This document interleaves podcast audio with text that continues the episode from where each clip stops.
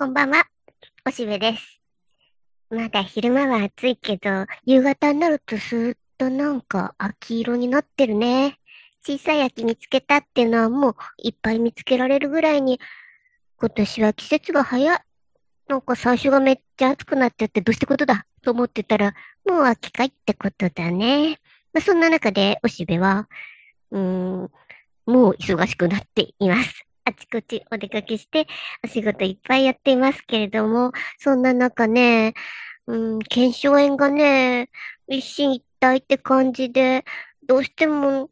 手を使わざるを得ない、右手を使わざるを得ない状況になると、グギって使っちゃって、いたたってなるんだね。で、だから相変わらずちょっと整体さんに相談して、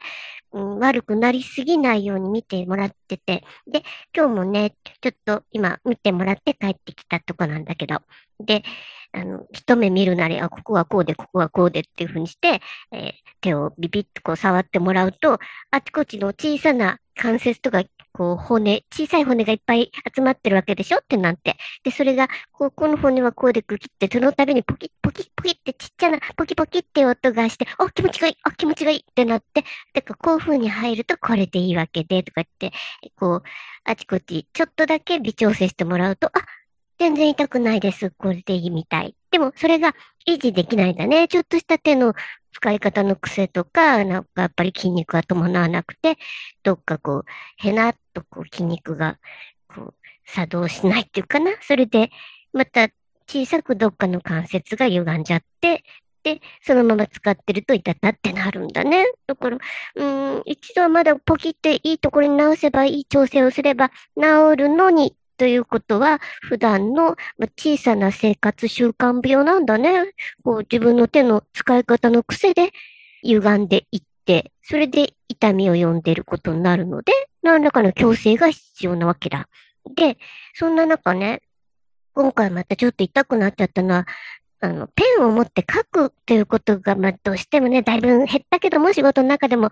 でもね、ちょっとここのとこそれを使わなきゃいけないことがあって、でね、どうやらね、細いものを持つっていうのがね、痛い原因になっていて、でも一方でね、お箸だとなんてもないの。幸いだったよ。右手でお箸を持って痛いようじゃね。すごく体全体に影響が出てしまう。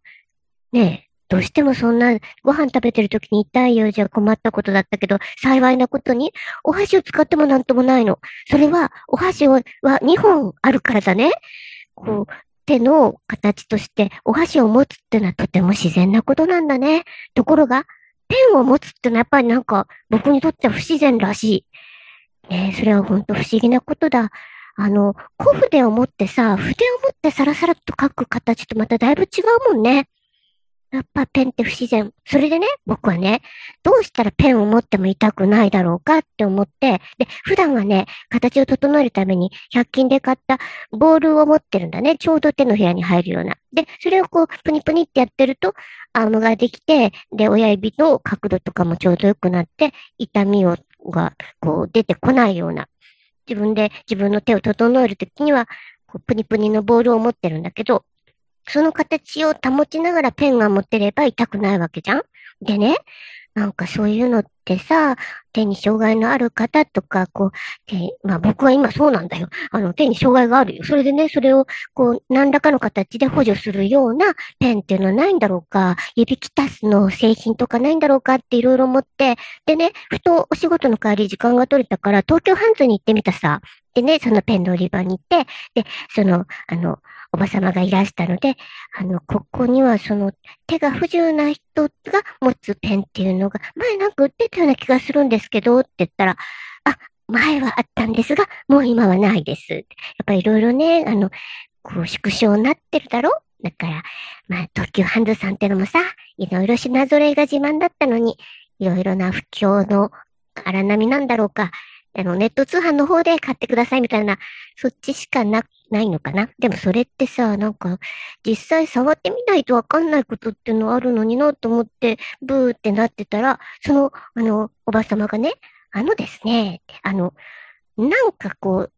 ペンに巻いたらいいんですよ、とか言い出して、で、うん、そう思います。細すぎてダメなんですよ、って言ったら、あの、粘土で作られてる方いらっしゃいますよ、って言って、あ、なるほど。粘土って自分用のギブスってのかな？それを作ればいいんだなって言って。で、でもその方は、だから今だったら100均とかで粘土買われたらお安いですしって言うんだけど、え、ここは東京ハンズなんだからそこは、え、ここも売ってますよねって。はい、7階にございますがって言って。そっちで買うよね、僕は。やっぱりさ、僕はもうまあ、100均もね、もちろん利用するときはするんだけども、粘土みたいな、こう、なんか、手で触るものみたいなのはさ、なんとなく粗悪なのではと思ってるから、まあせっかく東京ハンズにいるんだから、そのまま粘土売り場に行ってみたさ。そしたらさ、ずらりとすごいね。やっぱ今も粘土楽しい楽しい。一瞬時を忘れてね、こう本来の目的を忘れて、粘土面白いとかって見ちゃった。でね、えー、そんな中で、あの、子供って、まあもし口に入れても大丈夫みたいな、すごく安全なプニプニした粘土とかも売っててね、別にそんなお高くないんだ。で、こういうので作って、それで乾いたらこれは硬くなるんだろうかとかいろいろ必死でね、説明とか見て。で、やっぱこのぐらいかなって、まあ、あの決められなかったら2、3種類こう買ってね。で、で、お家持って帰ってワクワク。で、えっ、と、丸めて見てみるね。僕ね、なんとなくね、粘土こねこね系って好きなんだよね。そういえばね、なんか、あの、子供の時の図工の時間以外にもね、お家でなんか作ったりしてたし、なんか大人になってからも、なんか粘土で、こう、辛い仕事から帰ってきてから粘土細工してたことがあった。遠い目。で、そういうんで、それを呼び起こされて、あ、なかった面白い、楽しいと思って。でも、本来目的は何であったか？それは、ペンを持ちやすくするためであったね。だから、こうね、こう、まあ、一応、まん丸にする必要ないね。で、えー、っと、で、自分の握りやすいように、でも、途中真ん中にペンを通さなくちゃいけないね。だから、あの、鉛筆の周りをこう、えー、肉付けする形でやって、で、最後にこう、そのペンをシュッて抜けば、そこに、まあもちろん太さの問題いろいろあるけども、まずは一つはできるんじゃないかなと思ってね、すごく工夫して、ここの、ここのところはもうちょっと関節をこう上げるような形で、とかって自分の握り心地と、まあ、それにかけなきゃダメだから、その途中ちょっと書いてみたりして、で、その、いい感じのギブスができたね。で、これ、これはなんかこう、こう、握るとちょい気持ちいいし、で、書くのもこれだと、まあ、ある程度そんなに長くは書けないかもしれないけど、まあまあだし、よっしゃ、これでできたのではと思って、で、一日置いてみたね。そしたら、まあ、からりと乾いてね、本当にちょっとギブスみたいになったよ。でね、わあ、これでいいみたいって思ったんだけど、ちょっと太いペンとか入れてみたら、ちょっとミシミシってなったね。まあ、まだ壊れてはいないんだけど。で、まあやっぱりこれまだ第1号機だからな。初号機だ。だから、うん、これの改良していくにして、と思って、ね、まだ粘土は残ってるからね、それのこう、似たようにもう一個作っておこうと、もうちょっと太いペン用に作ってみようかなと思ってやってみたんだけどさ、僕ね、粘土細工が好きとか言いながらね、そっからなんか自分の才能のなさが分かったね。こう、同じことがもう一回できないんだよね。前にこんなに絶妙な素晴らしい形になっているのに、これをもう一回同じ形が作れないな。これどどうなってるって？ここがもうちょっと上がってんのかな？とか、いろいろやって、なかなかね、再現できないの。で、なんか、くそ